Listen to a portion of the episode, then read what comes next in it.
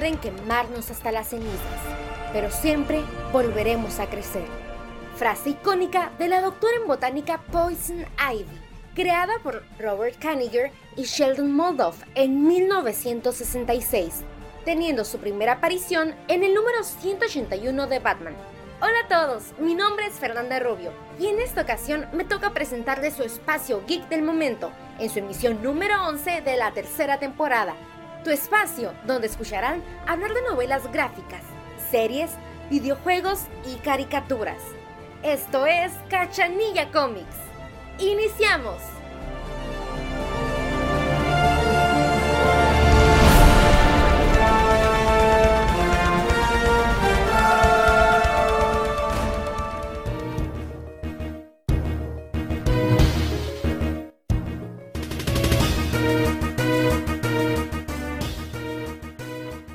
Noticias que corren en un flash para ti y para todos en este universo. ¿Seguro que estás hablando de este universo? Puede que en otro no nos estén escuchando.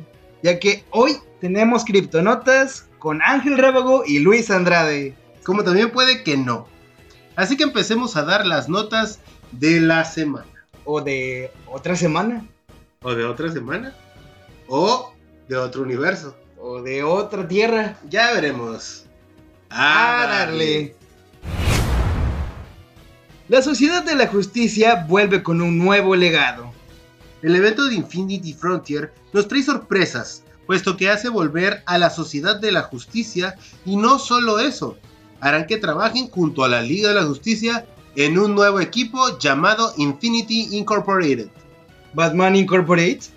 Una nueva versión del equipo con algunos cambios, pero ¿quiénes lo conforman? Jade Scott, hija del primer linterna verde Alan Scott. Power Girl, prima del Superman de Tierra 1. Damage y Atom Smasher, parientes de Atom Outrad. Wildcat de Yolanda Pérez, ahijada de Wildcat original. Este tercer número de Fronteras Infinitas nos traerá muchas sorpresas, escritas por Joshua Williamson, quien nos trajo de vuelta una parte de la Sociedad de la Justicia. Y es que se viene lo que es la segunda temporada de Stargirl, que se enfoca un tanto en lo que es la JSA. Hay que darle un poco de punch. Hay que darle regresos a estos personajes totalmente icónicos. Peter Parker sustituido por Ben Reilly. ¿El clon? ¿Otra vez? El clon. Ah, ya sabes, la casa de las ideas. En las variantes. Peter Benjamin Parker estará debatiendo entre la vida y la muerte en los próximos números del Hombre Araña. ¿Otra vez? Pues hay que rebotearlo. Siendo sustituido por Ben Reilly, antiguo portador del traje arácnido.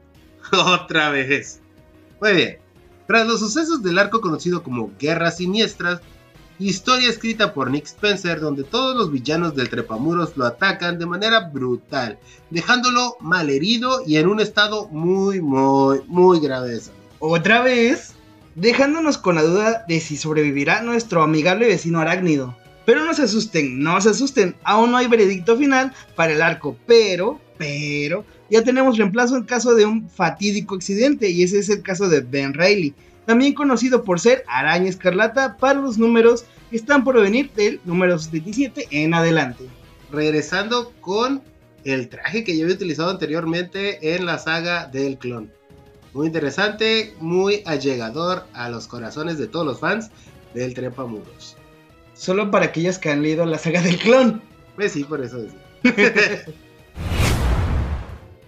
el final del diablo cada vez más cerca. La plataforma serial de Netflix revela avances exclusivos y fechas de estreno para darle fin a las locuras del diablo conocido como Lucifer. Interpretado por Tom Hellis, llegó la hora de despedirnos de nuestro ángel favorito interpretado por el actor galés, quien durante 5 años interpretó al rey del infierno y nos brindó una nueva forma de ver al diablo en las pantallas de nuestro celular, computadora o televisión. El próximo 10 de septiembre veremos los últimos capítulos que nos narran la vida de Lucy como el nuevo Dios Todopoderoso. Hay que recordar que pues puede llegar a salir en el CW verso, ¿eh? Ya salió. Por eso, salió por eso. En, tierra, en la crisis de Tierras Infinitas. Puede, salió para revivir a Oliver. Puede volver a salir. ¿A revivir a Oliver? Con eso que acaban de decir de que Constantine va a salir de la serie de Legends of Tomorrow. Pues miren, uno nunca sabe dónde puede llegar a salir el detective del infierno. Eras obscuras marcan al joven Morales con una armadura hecha de simbiontes. El nuevo evento de Marvel que marcará la era de la oscuridad a todo su universo nos presenta a un joven Miles Morales con una nueva armadura hecha de simbiontes. Días llenos de destrucción están por venir. Escrito por Tom Taylor, Eras Obscuras nos brindarán un enfrentamiento en donde si pierden los héroes, todo el universo será consumido sin reseteo alguno. Con este suceso, todos los personajes tendrán nuevos diseños e historias que contar en septiembre, fecha que iniciará la batalla por salvar a todo el universo. Iniciamos con la quinta nota sorpresa de esta semana. Ahora sí, agárrense. Haslab ha presentado varios de los juguetes importantes que saldrán de Marvel Legends. Y no solo juguetes, también presentan trailers, figuras de acción y un póster de la serie animada What If. Es correcto, se viene toda una wave completa sobre la nueva serie que saldrá de What If en la plataforma de Disney Plus. Presentará a héroes del universo cinematográfico de Marvel en impresionantes batallas no canónicas. O si canónicas, ya ves que con Loki y esas cosas que sacó pueden llegar a ser parte de la línea regular. No fue culpa de Loki, fue culpa de Sylvie. Todos están diciendo, fíjate bien, que la segunda temporada de Loki tendrá que ver mucho con Marvel Zombies. No. Solo lo dejo ahí, ¿verdad? Pero bueno, aparte de esa gran wave que ya hablamos, que vendrá, eh, ¿quién viene? Capitán América modo zombie, viene Peter Parker con... Cazador eh, de zombie. La capa, viene Doctor Strange, viene... Ah, el que va a armar completamente la buff va a ser eh, Motu. Así que pues miren, va a ser de gran tamaño. Aparte, también eh, anunciaron a Galactus. Sí, sí, sí, sí. Pero a Galactus medirá más de 81 centímetros. Así es. Más que Margarito. ¡No manches! Así es. Así Oye, lo- es- eso me recuerda cuando hablamos de la primera temporada del Centennial, que tenía muchas piezas. Es correcto, de hecho eh, ya cumplimos más del año, en este podcast lo revelamos y próximamente tendremos sorpresas. Pero bueno, continuemos, Galactus tendrá más de 70 puntos de articulaciones, luces y tres rostros intercambiables. Y ya pueden apartarlo solamente con 400 dólares para entregar a finales del 2022. ¡Qué barato!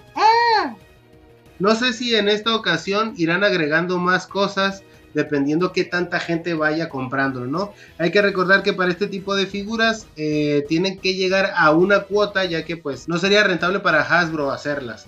Así que pues bueno, ya veremos qué tantos harán. La serie será de manera semanal y según algunos medios internacionales tendrá un total de 10 episodios. Este sería el show con más capítulos de Marvel que ha lanzado este año. La línea de juguetes Marvel Legends incluye muchos de los personajes que aparecerán en la producción de What If, lo que quiere decir que podemos ver la Capitana Carter, Tashal Star-Lord, Doctor Strange Supremo, Haze Nebula, Spider-Man Cazador de Zombies o al Capitán América en versión de zombies. Aparte de esas figuras que ya habíamos dicho, también sacarán a Tigra en eh, un empaque retro. Y también tendremos a los ninjas de Shang-Chi, del clan de la mano, que salen también en contra de Daredevil, en su cajita como de compra un millón de soldaditos, por favor. Y también tendremos una exclusiva de Walgreens. Y también tendremos otra vez, otra vez, al buitre que salió en la película de Homecoming. Y la figura sorpresa, también tenemos una figura sorpresa. Es la de. Pues ya la conocemos en la serie de Loki, Sylvie. Eh, podemos ver a Sylvie de la serie formando parte de esta nueva oleada de figuras. La traicionera de Sylvie, ¿no? Ella solo tenía un propósito y lo logró, ¿va? A fin de cuentas, era un Loki. A fin de cuentas, hizo el multiverso. Bueno, pues eso fue todo por esta ocasión. Y pues esperemos que les hayan gustado estas criptonotas que siguen. Ya sigue pasar a la sección de caricaturas del ayer y el hoy con nuestra compañera Alejandra Herrera en Tungax. La sección más gustada. Tungas. Tungax. Tungax.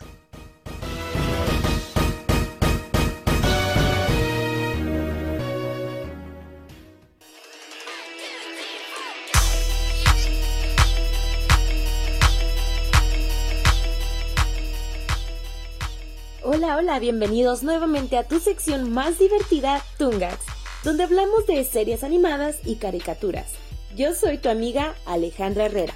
Como cada programa tratamos una caricatura diferente, hoy no es la excepción. Hoy hablaremos sobre una que es muy divertida y basada en nuestros superhéroes, los cuales tuvieron inicios en los cómics. ¿Tienen alguna idea? ¡Tiempo! Hoy hablaremos de Teen Titans, o traducido al español como Los Jóvenes Titanes. Es una serie animada basada en los personajes de las historietas de DC Comics del mismo nombre. La serie fue creada por Glenn Murakami, desarrollada por David Slack y producida por Warner Bros. Animation. Su estreno en Latinoamérica tuvo lugar el 7 de diciembre del 2003 por el canal Cartoon Network. Y hablándoles un poquitín de la trama de la serie, esta gira en torno a un grupo de superhéroes adolescentes llamados los Teen Titans, formados por Robin, Cyborg, Raven, Starfire, Chico Bestia y Terra. Este último se unió al equipo solo por un breve tiempo. El equipo tiene sus cuarteles generales en la Torre de los Titans, un edificio con una forma de T, y protegen Jump City, en la ciudad que tiene un vago parecido con San Francisco y que está en la costa del oeste de Estados Unidos. Iniciando con nuestros personajes principales, Iniciemos con Robin, también conocido como Richard Grayson, el fundador y los líderes de los Teen Titans. Y hablándonos un poco del contexto de este personaje, durante los años anteriores a la fundación de los Titans, fue entrenado por Batman para ser su ayudante. Robin quedó huérfano a muy corta edad, perdió a sus padres durante un espectáculo de circo, para ser posteriormente adoptado por Bruce Wayne. Él, al igual que Robin, fue testigo de la muerte de sus padres por lo que desarrolló con el niño una relación muy cercana y se convirtió en su mentor. Grayson se convirtió en el ayudante de Batman y adoptó el seudónimo de Robin. Ayudó a combatir el crimen de la ciudad Gohan durante varios años, hasta que creció y decidió comenzar su propio camino. Se convirtió en un héroe solitario que vigilaba Jump City y de ahí nació T-Titans. Robin posee un talento nato para liderar el equipo de los Titans, es decidido, centrado, aliente y capaz de mantener la calma en situaciones de estrés. Otro personaje interesante de la serie animada y con Girl Power es Starfire. Es una chica alienígena del planeta Tamaran. Y hablando un poco de Starfire, ella llegó a la Tierra huyendo de sus captores. Es una princesa alienígena que en aquel momento estaba siendo llevada hacia el exilio para convertirse en una esclava de la ciudadela. Gracias a su fuerza pudo escapar de su prisión y aterrizar en Jump City, donde creó numerosos destrozos al intentar liberarse de sus cadenas. Ahí se encontró con cuatro jóvenes con los que posteriormente fundaría a los Titans. Starfire es una chica lindísima con un cabello largo, rosa y ojos verdes. Pero a pesar de su belleza, Starfire se muestra insegura en varias ocasiones durante la serie, y sobre todo cuando se trata de ser comparada con su hermana Blackfire. Al ser una alienígena se siente un poco incómoda cuando no es capaz de comprender ciertos comportamientos terrestres que sus amigos sí, lo cual le causa confusión y en ocasiones pena. Starfire, como muchos tamaranos, es alérgica al cromo. Cuando estornuda, sus poderes se salen de control. Los poderes de Starfire están sustentados en el estado de ánimo, por lo que en situaciones en las que siente mucho estrés o una profunda tristeza no es capaz de utilizarlos. Y ella regularmente no se ve afectada por el frío. Ahora volvamos con otro personaje. Chico Bestia perteneció a Patrulla Condenada y es uno de los cinco miembros fundadores de los Jóvenes Titanes. Mark y Mary Logan, los padres de Chico Bestia, fueron unos biólogos que dedicaron a recorrer las selvas del mundo para estudiar su fauna. Chico Bestia fue criado en las selvas de Brasil, África e India, entre otros lugares, pues el matrimonio Logan se interesó específicamente en una extraña especie de monos verdes. Y el día que los encontraron ocurrió algo terrible. Chico Bestia fue mordido por un mono y contrajo una grave enfermedad conocida como Sakutia para salvarlo sus padres decidieron inyectarle un suero experimental que le otorgó sus habilidades para cambiar de forma. Es por eso que tiene el cabello y los ojos y la piel verde. Forma parte de un efecto secundario del suero. Sin embargo, Chico Bestia es un muchacho bromista y de actitud desenfadada. Su madurez suele resaltar en sus propios chistes y a veces se vuelve en contra de él. A veces bromea en los momentos menos oportunos, lo cual no favorece a que el resto de su equipo tenga una imagen madura y adulta de él. La relación de Chico Bestia y Raven fue escrita por David Slack para ser como una pareja casada que tuviesen un profundo afecto y gran lealtad. Chico Bestia se denomina a sí mismo vegetariano, aunque Titans Go pasa a ser vegano. ¡Wow! Incluyente. Se desconoce su edad exacta por su tono agudo de voz y se deduce que es más joven de los titanes. Interesante, ¿no? Pero te quedarás, oye, Ale, mencionaste a Raven, ¿quién es? Pues Raven es mitad asafina y mitad demonio o sea, otra chica del equipo Titans.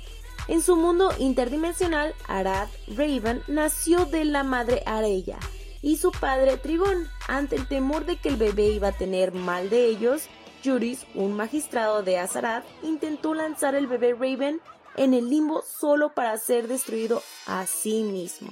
Cuando Raven cumplió entre 16 y 18 años, sintió el poder de Trigón regresar y huyó a la Tierra. Ella es la más cerrada emocionalmente, se comporta de manera reservada y distante.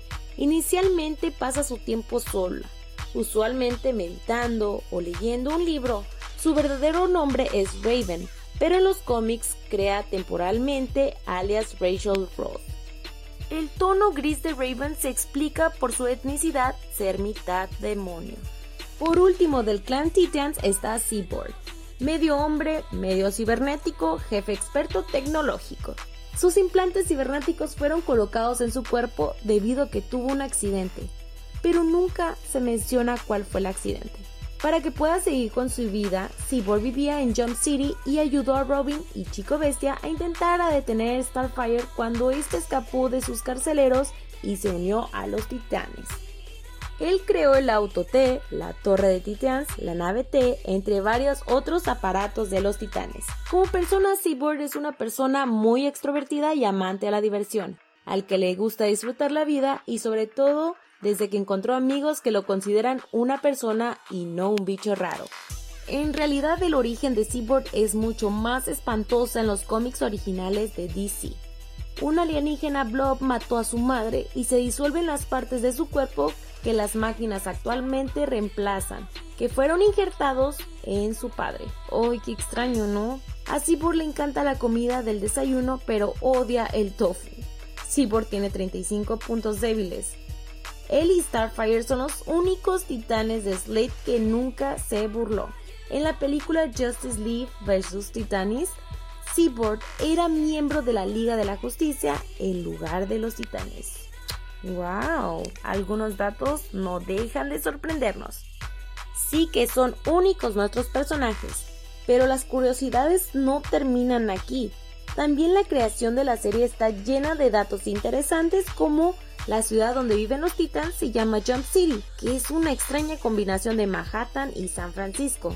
Otro dato interesante podría ser que al final de la serie se vuelve a ver a Terra viva. En los cómics ella murió y en los 90 fue clonada, al parecer por eso se vuelve a ver con vida, aunque la serie no tiene mucho que ver con el cómic o la serie de los noventas. Oh, algo confuso, pero interesante.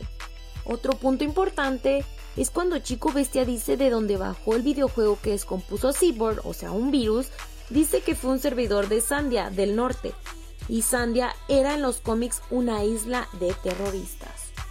¡Wow! Sí que se basaron en diferentes datos importantes de los DC Comics para poder crear a estos personajes.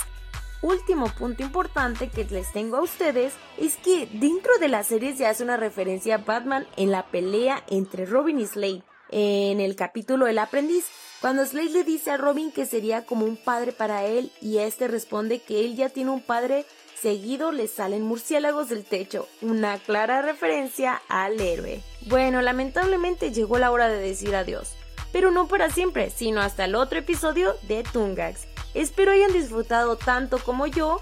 Nos vemos hasta la próxima. Yo soy Alejandra Herrera y los dejo en oídos de los expertos en videojuegos. Bye bye.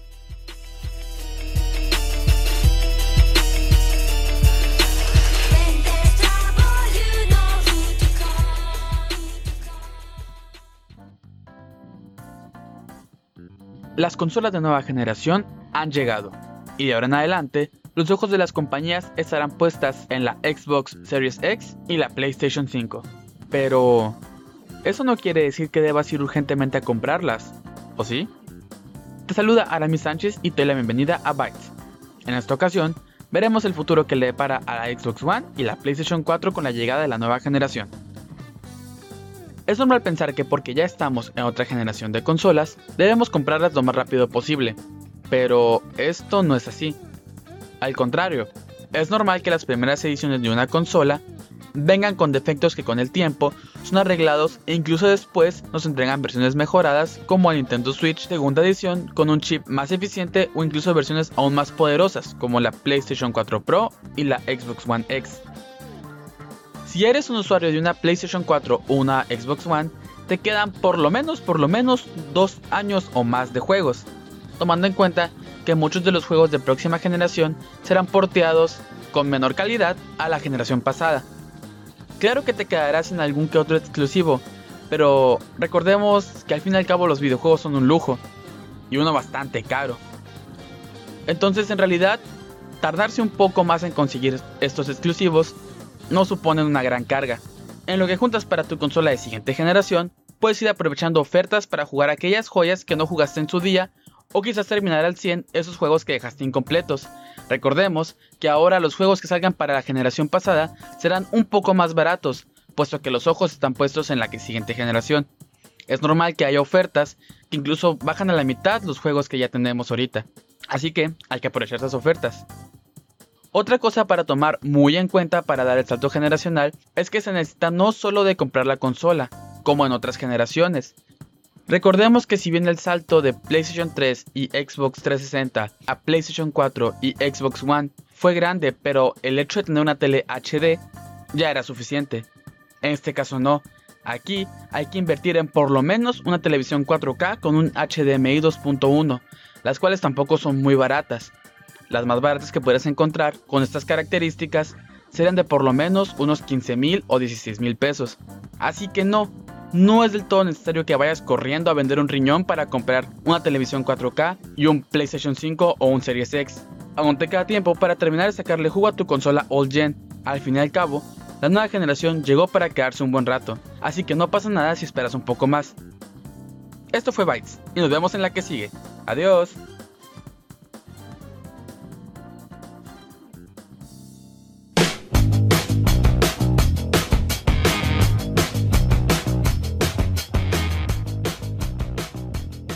¿Qué tal? ¿Ya visitaron su colectivo Geek de Mexicali? Sí, hablo de Blue 95. Recuerden que estamos en Yankees de la Walmart, Yankees de la Hidalgo o Yankees del Ferrocarril, como quieran llamarle. Por el Pasillo Verde, local 20, donde podrás encontrar desde playeras, mini blogs, llaveros, figuras, props, cómics y mucho, mucho más. Sábados y domingos de 10 a 5 de la tarde. Recuerden, somos mucho más que cómics.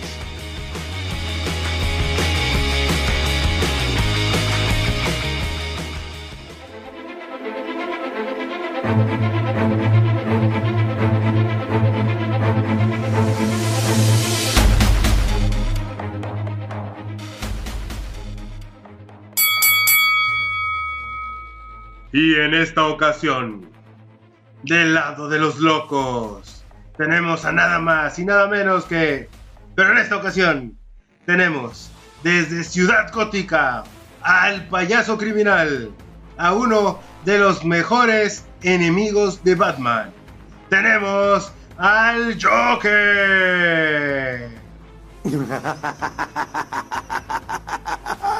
Tengo que darle puntos al chico. Regresó de la muerte para hacer posible esta fiesta. Y del otro lado, tenemos que a uno de los enemigos más importantes del Trepamuros. A un enemigo que fue casi como su padre.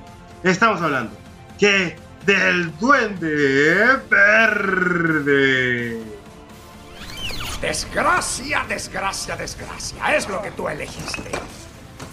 Te ofrecí mi amistad y me escupiste la cara. Y ahora sí, iniciamos.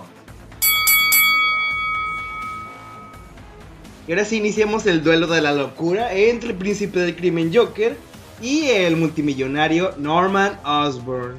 En esta ocasión, yo me pondré del lado de Marvel. Y en esta ocasión yo me pondré del lado de DC. ¿Ok? Cuéntanos. Cuéntanos sobre tu personaje. Pues bueno, tiene muchas variantes para empezar. Y no inicia específicamente de las caricaturas como Harley Quinn, sino de un cómic, ¿va? Y en ese cómic muere.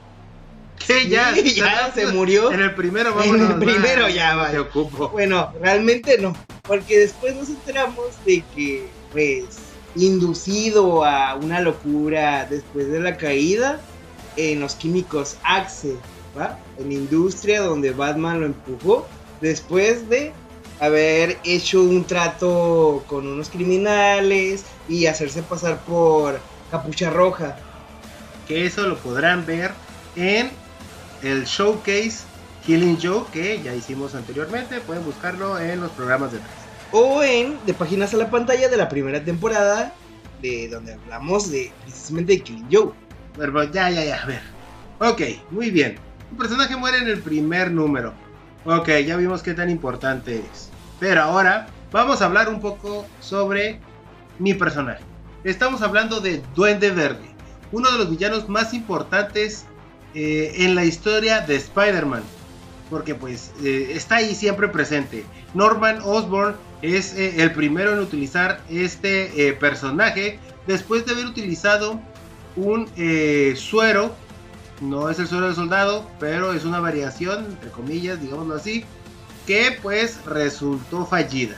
Lo vuelve loco, pero le da super fuerza, le da super inteligencia, que pues ya la tenía, y le da re- recuperación, y le da eh, algunas otras cosas, que esto completándolo con artefactos y gadgets como el deslizador, eh, también eh, las bombas en forma de calabaza y algunos otros más, pues creo que lo hacen bastante más importante que yo. Copia, copia, copia. Mira, para empezar, tu personaje es verde, ¿va? Ok. Tu personaje es verde, mi personaje también es verde. Cabello verde, eh, cara, cara completamente blanca, es un payaso. También fue inducido a la locura por toxicidad. Hizo su propio suero, el suero de la risa, que te mata cuando suelo sonreír, va, va. Tiene sus propios artefactos, tiene su propia empresa del Joker. Espérate, espérate, espérate. A decir artefactos, ¿te refieres a esa cosa que te da electricidad cuando lo saludas? Y también su florecita que saca Ay. ácido. ¡Wow! No, pues sí está bien preparado, ¿no? Y también su risa. Bueno, aparte de eso, el Duende Verde también fue parte de los seis siniestros, los villanos más fuertes en lo que es Spider-Man. Ahora dime tú. Pues mi villano perteneció a la Legión of Doom, perteneció al Sindicato del Crimen, perteneció, hizo su propio equipo, su propio equipo con Bane, su propio equipo con Lex Luthor, fue parte de la Liga de la Justicia, Bueno, por la a Liga ver, de la ver. Injusticia. Pero por favor, el Joker no es equipo con, nadie. Es más, no sé ni equipo con Harley Quinn porque lo termina haciendo a un lado. Eh, el único equipo que ha hecho es con Batman. Ah, sí, curiosamente, para derrotar a Batman Gulaux se unen y con una pelea casi, digo casi porque los dos reaparecen después, a muerte, derrotan a Batman Gulaux. Solo ellos dos pueden hacer equipo, pero ha hecho muchos equipos, entre comillas, a su propio beneficio. Es chistoso, ¿no? Aquí tenemos a Batman con el chipeo con Joker, así una relación demasiado extraña. Un tanto tóxica. En cambio, del otro lado tenemos a Spider-Man junto a Gwen Stacy, Junto a Duende Verde. que Gwen Stacy pues terminó teniendo un hijo con el Duende Verde. Eso Ah, sí. caray, eso no me lo sabía. Muy Los bien. chismes de la Duende- semana aquí, en Cachanilla Comics. Duende Verde aplicando el chapulineo. No, Claro ahí, que ahí sí. Es mi enemigo, pues Oh, pues bueno, el triángulo amoroso terminó en muerte, ¿no? Aquí curiosamente Batman con Joker pues un triángulo amoroso. No, al contrario, todo lo que le llega a Batman de novias, pues lo termina asesinando el Joker. O lo que le llega de hijos, lo termina asesinando el Joker. ¿Quién ha sido más mortífero para el personaje principal? ¿Tú crees que el Joker ha sido más mortífero para Batman que el duende para Spider-Man? Eso hay que verlo en las siguientes datos curiosos que vamos a dar. A ver, dime, a ver, dime más del Joker. ¿Qué Ah. es lo que le hizo a Batman? Le dio de palancazos a Jason Todd. Ok, y aparte dio balazos a Bárbara. Uy, sí. Deja tú. Traumó al comandante Gordon. Gordon en un circo. Lo desnudó. y mató bebés. Mató bebés. Ay, no, eso sí estaba pues. Uy, es. Se cortó la cara. Ah, sí, no, cuando estaba en forma de mono. Uy, deja tú. Secuestró toda la familia de Batman y les utilizó la, el gas de la risa. Y en las últimas historias, todavía el Joker descubrió a Bruce Wayne como Batman y hizo que perdiera toda su fortuna. Pero ¿sabes qué es lo curioso? Que no le interesa la identidad de Bruce Wayne. Lo único que le interesa a él es a Batman. Ya sé. Él sería feliz con ese traje.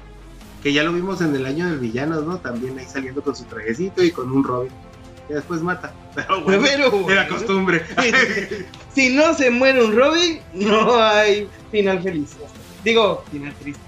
Pero bueno, a ver. El Joker no es el único que ha matado a su superhéroe. El Duende Verde también mató a Spider-Man. Nah. Ok, ok, o sea, lo mató en los Ultimates, ¿no? Pero oye, también vale. Que ahí el Duende Verde, eh, su evolución no fue igual, ¿no? Ahí él se convierte en realidad en un duende gigante, fuerte, con un peso de 454 kilos y una altura de 2.13 metros. Y al último termina siendo pedazo de Spider-Man. Sí, tal vez Spider-Man ya había peleado contra Electro, Sandman y algunos otros más villanos, pero bueno, el duende ya había matado al Doctor Octopus y había derrotado a Iceman y a Antorcha Humana. Claro, puede derrotar a Spider-Man de Peter Parker, pero no puede derrotar a Miles Morales. Ya sé, ¿no? Contra el niño inútil ese, Ya sé, el del barrio, el del para barrio, decirle negro. el cholo. Pero bueno, a ver, ok. Hasta ahorita yo veo eh, con clara ventaja. No me has dicho absolutamente nada para decir, ah, yo que. Sí, ¿Quieres que te diga ya? Que vayamos a lo serio. a ver, ya, En dilo, los dilo. nuevos 52 logra tapar a toda la Liga de la Justicia y los utiliza para atacar a Batman. ¿Vas? ¿Estás hablando de Endgame? Del número 35 al número 41, donde vemos a Joker aplastar a toda la Batifamilia, aplastar a toda la Liga de la Justicia con tal de destruir al Caballero Oscuro. ¿Y cuál fue la premisa? Pues nada más que pues estaba loco. Ya No, saben, no, no, no, no. Déjame platicarte la premisa. El Joker ha estado en todas las etapas de Ciudad Gótica. Desde sus cimientos, era medieval, cuando iba comenzando Batman ahí, cuando James Gordon estaba siendo jefe de policía y luego comandante. Estuvo en todos como un demonio. tal vez ni siquiera el Joker, ¿sabes? Porque a fin de cuentas, ese Joker no sale en eh, los tres Joker. Que si no han leído los tres Joker, en esa historia vemos cómo existen tres Joker en, en el mundo, ¿no? Si de por sí uno ya fastidia, Que otros era- dos va a dominar el mundo. Era el original, el bromista y el Killing Joke. Que si no lo han leído, pues dejaremos que ustedes vean cómo se desarrolla esta historia. Pero al último mueren dos de esos Joker. Y sobrevive uno. ¿Cuál sobrevive? Bueno, pues lean la historia. Ya saben que lo pueden comprar en Cachanilla Comics, en Blue 95 o en Bazar 60. Pero bueno, entonces eh, así es como damos la victoria al Duende Verde. Y así es como le damos la victoria al Joker. Bueno, ¿Qué te ustedes. faltaron datos ahí? Te faltaron datos del Duende Ay, Verde. ¿De qué? Fue líder de los Vengadores Oscuros. Ah, Fue pues, es que presidente mira, de los no, Estados ver. Unidos. El que fue líder de los Vengadores Oscuros fue Norman Osborn, con su traje del Iron Patriot. Confundamos las cosas. El Duende Verde es una cosa y Norman Osborn es otra cosa. Porque pues sí, actúan como dos entes diferentes, ¿no? Así como lo pudimos ver en la película de Sam Raimi, en, eh, la número uno, donde eh, William Dafoe le da vida al Duende Verde. Y entonces él se pone enfrente de un espejo y empieza a hablar contra él mismo, ¿no? Diciéndole de que eso está bien, ve por el traje, ve y mata a todos. Bueno, tal vez no les dice eso, ¿verdad? Pero Es la intuición, más que nada. Que bueno, también tenemos que ver esto, ¿no? El Joker ha tenido más apariciones en películas y tal vez en series animadas. A ver, a ver, a ver. El Joker ha tenido más apariciones en películas, live action, en series animadas, videojuegos y no nos olvidemos de cómics también. Hasta teniendo su propia película eh, estelarizada por Joaquín Phoenix.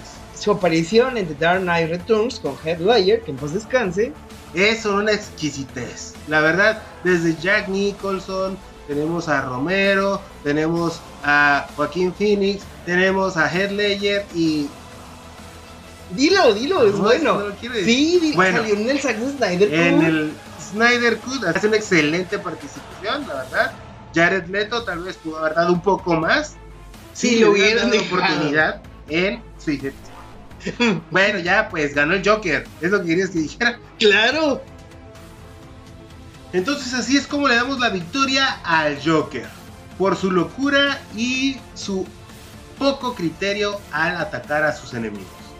Su forma un poco desconocida de cómo destripa, miente y manipula a todos a su alrededor. A fin de cuentas, Norman Osborn todavía tiene un poco de humanidad dentro de él y eso lo hace un ser vulnerable. A comparación del Joker, que es totalmente un demonio sin causa y efecto. Ahora sí, eso es todo y muchas gracias por habernos escuchado. Bye. Bye.